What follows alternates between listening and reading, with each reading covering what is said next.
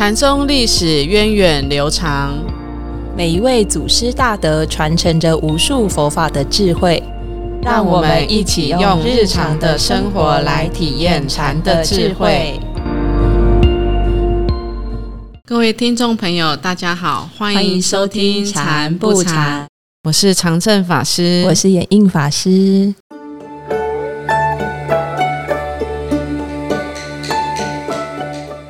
在前两集哦，已经介绍南泉普愿禅师的生平，那也讲到当时呢有一位高官嘛，就是陆艮，请了普愿禅师下山弘化哈。嗯，那后来其实陆艮他也成为普愿禅师的一个在家弟子。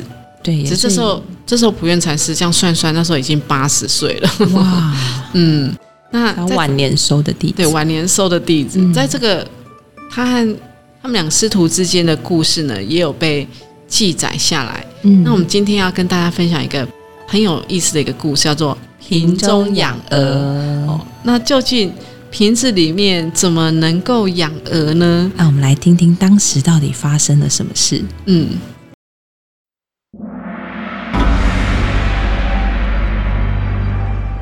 禅宗故事。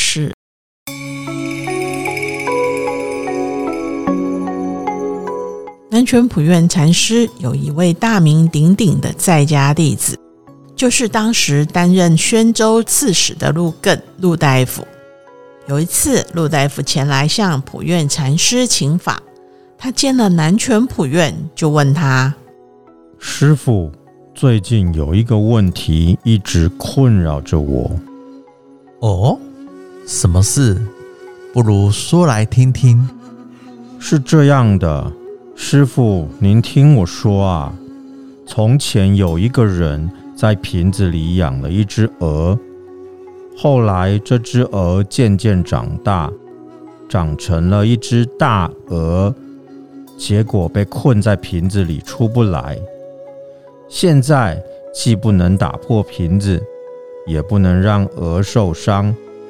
师傅，您觉得要如何让这只鹅？从瓶子里出来呢？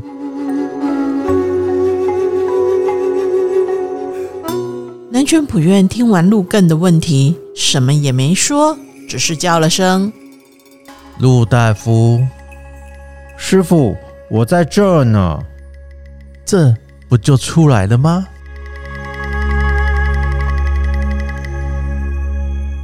听到南泉普愿这一句，这不就出来了？让陆更从此大悟开解，他也向南泉普愿禅师顶礼，表示谢意。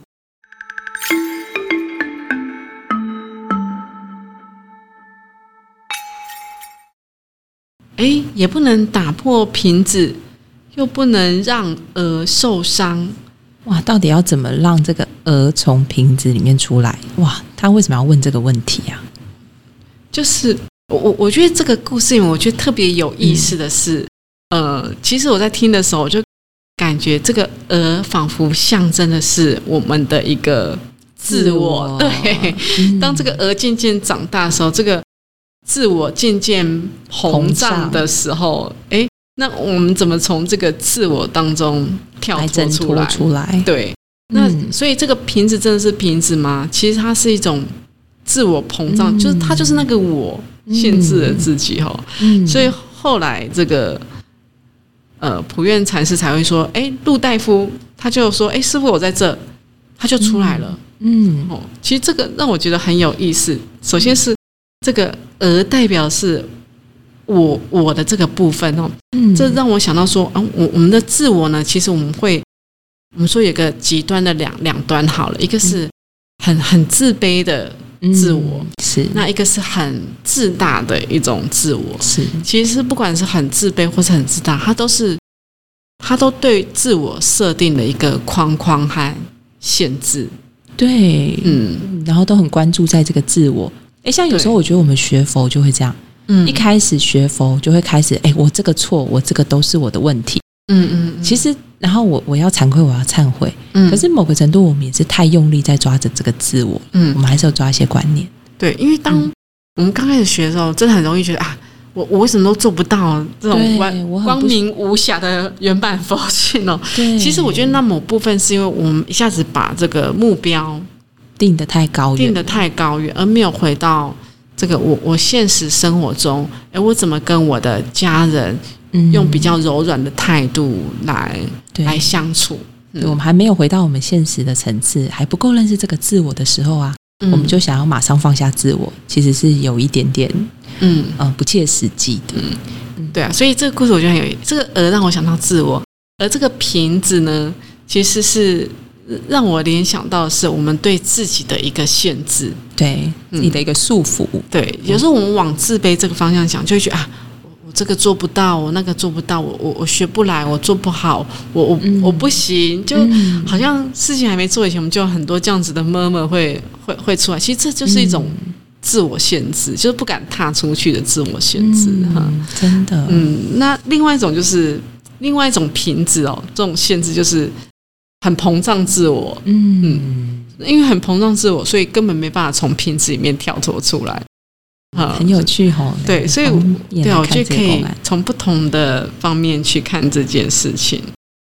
那我就想到，哎，师傅其实师傅师傅开设语言都很平实、很生活，嗯就让我想到师傅都会告诉我们禅修的时候要从什么时候，要从什么地方开始。嗯，先从认识自我对，自我觉察，然后认识自我开始。认识自己的优点啊、缺点啊。嗯嗯，不知道大家有没有发现，如果我们跟一个他对自己的缺点更认识，而且更接纳的人，嗯，其实我们跟他在一起是安心的。嗯，无论他那个缺点处理好了没，嗯他自己知道他有那个缺点，这个觉察的本身就可以让他跟自己，然后跟众生相处是安心的。嗯，因为其实我们都还是凡夫俗子嘛，嗯我们都有很多的习性啊，或者是缺点哦。可是我觉得重点是，哎，看到自己的缺点之后，其实我们一个很重要，我们也要还是要继续爱自己，对，然后到禅师更厉害，他会用他的习气来 变成他的手法，对对，就很有。趣。嗯，像我们看有些禅师，哎，很喜欢喝茶、啊，嗯，哦，别人看起来，哎，你怎么会怎么禅师这么执着喝茶呢？嗯好像还有一个习性哦。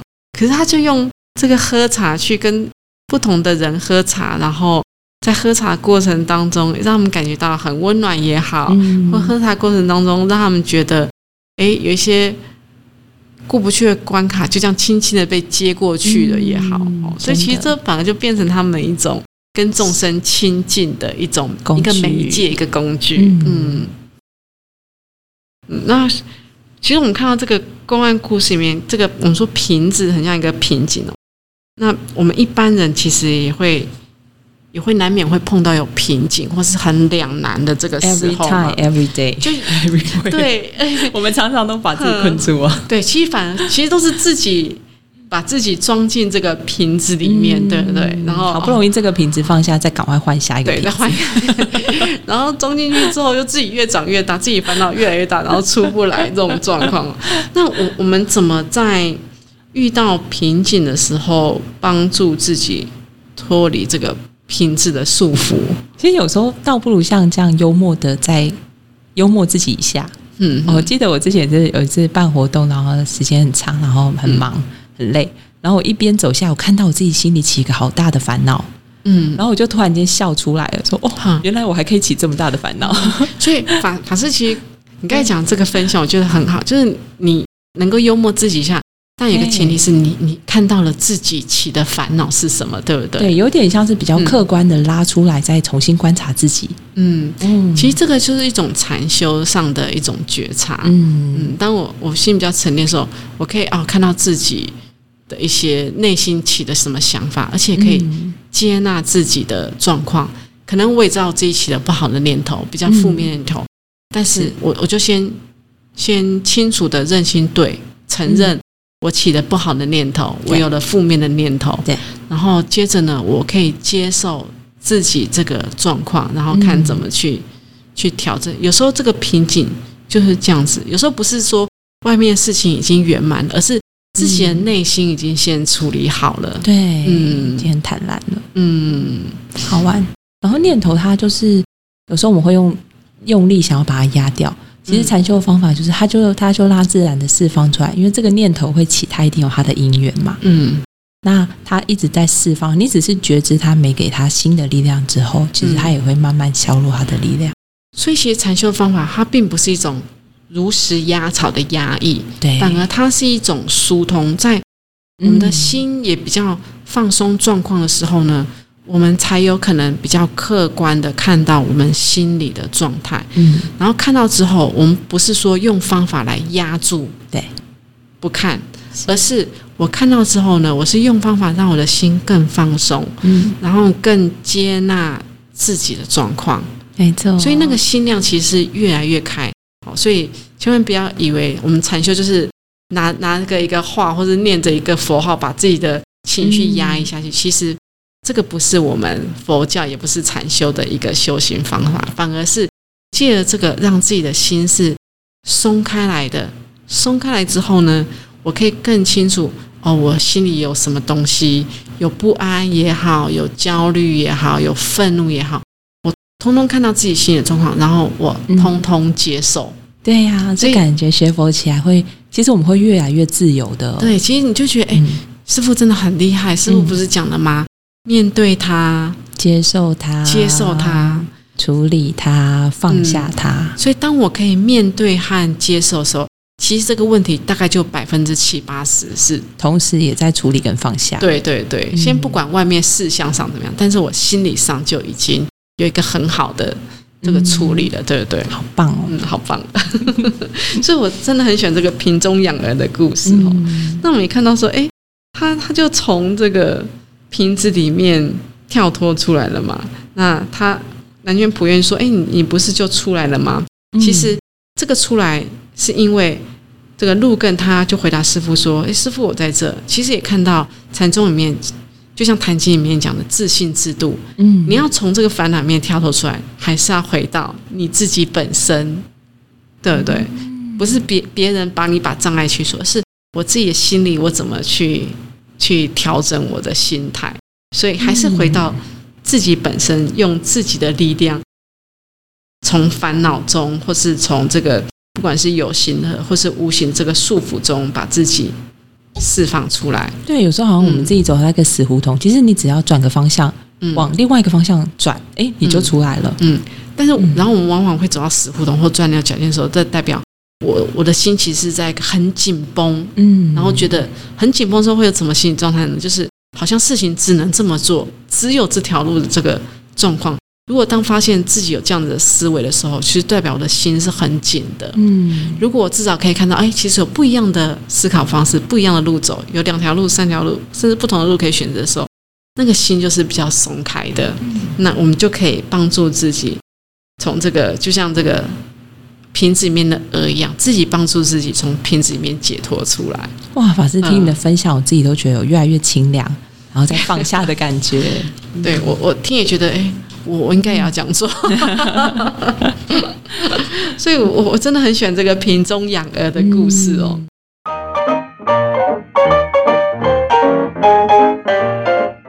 我觉得也很高兴，今天可以跟大家分享南泉普院产山路更之间这这个很有趣的小故事。我们也聊到了解脱自我束缚的这个话题，希望大家都有很多的收获。哎，那南泉普院的故事是不是就到这里结束了？No No No，还有还有很多，还有很多故事都非常好玩。那我们下下礼拜再加码一个故事。好，好，那我们下个星期再和我们一起来听故事吧。下周见，拜拜，拜拜。